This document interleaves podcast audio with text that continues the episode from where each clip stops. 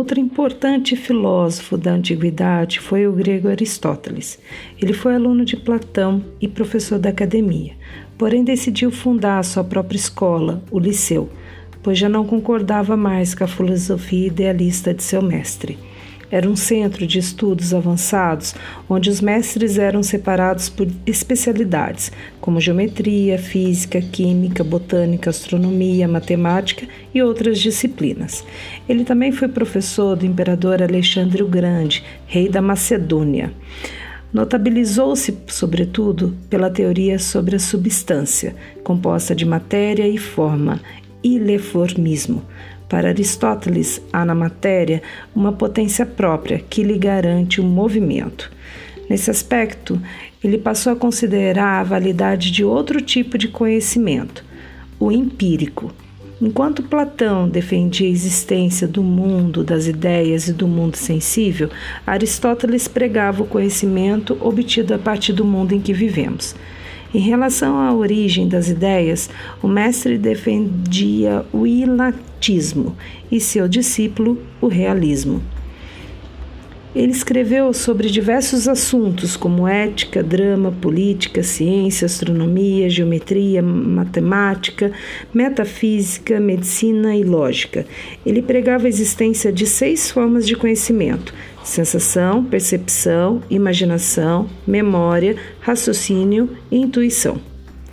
Para conhecer as coisas por meio das suas causas, Aristóteles resume quatro grandes causas das coisas que existem. Quando se pergunta de que é feito isso, procura-se a causa material das coisas. Por exemplo, de que é feita essa mesa? De madeira. A pergunta como é isso revela a causa formal da coisa. Por exemplo, como é essa mesa? É um objeto com uma base geralmente quadrilateral fixada sobre quatro hastes. Já quando se questiona quem iniciou isso, chega-se à causa eficiente. Por exemplo, quem fez essa mesa? o carpinteiro. E com a pergunta para que, que se faz isso, descobre-se a causa final. Por exemplo, para que essa mesa foi feita? Para ser a mesa do professor e apoiar o material dele. As quatro causas propostas por Aristóteles constituem, portanto, um princípio de elucidação do próprio modo humano de pensar. Nada do que se pensa foge à formalização causal em uma das formas estabelecidas.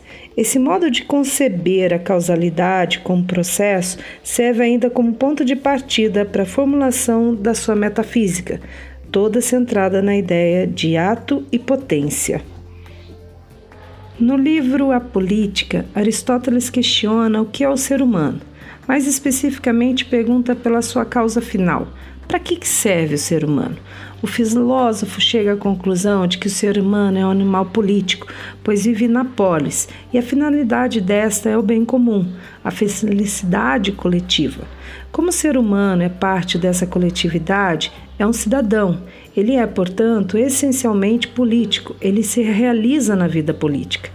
Aristóteles também elaborou uma teoria sobre as formas de governo e para cada uma delas esquematizou uma correspondente à sua degeneração ou à sua corrupção. Vamos analisar. Forma de governo: democracia. Característica: poder do povo. Formas degeneradas: demagogia. Descrição: o poder é do povo, mas desconsidera o bem comum. Forma de governo: monarquia. Característica: poder de somente uma pessoa. Formas degeneradas: tirania. Descrição: o poder fica nas mãos de apenas uma pessoa, mas exercício de forma ilegal. Formas de governo: aristocracia. Característica: poder dos melhores. Formas degeneradas: oligarquia. Descrição: o poder é de um grupo que favorece a si mesmo. É importante considerar que o desvio das três formas regulares se dá quando o alvo do poder, ou seja, a quem se destina o poder, deixa de ser a coletividade, o bem da polis. Aristóteles não escolhe qual das três formas regulares é melhor. Se um ou alguns ou todos governam a cidade.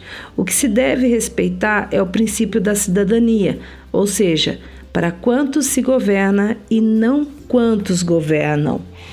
Com a morte de Alexandre Magno em 323 a.C., o Partido Nacionalista tomou conta do governo e o ódio contra Alexandre e seus inimigos irrompeu. Aristóteles e sua filosofia foram acusados de impiedade e ameaçados. Assim, ele teve que optar por sair de Atenas, deixando o Liceu sob a direção de Teofrasto. Em seu exílio, em uma propriedade de Calces, Aristóteles adoeceu. Em 322 a.C., tomando uma taça de cicuta, ele faleceu aos 62 anos. Mas seu legado, a escola Liceu e a academia de Platão permanecerem, permaneceram. Seu testamento continha uma carta determinando a liberação de seus escravos, o que é possivelmente a primeira carta de alforria da história. Espero que tenham aproveitado a nossa aula. Até a próxima!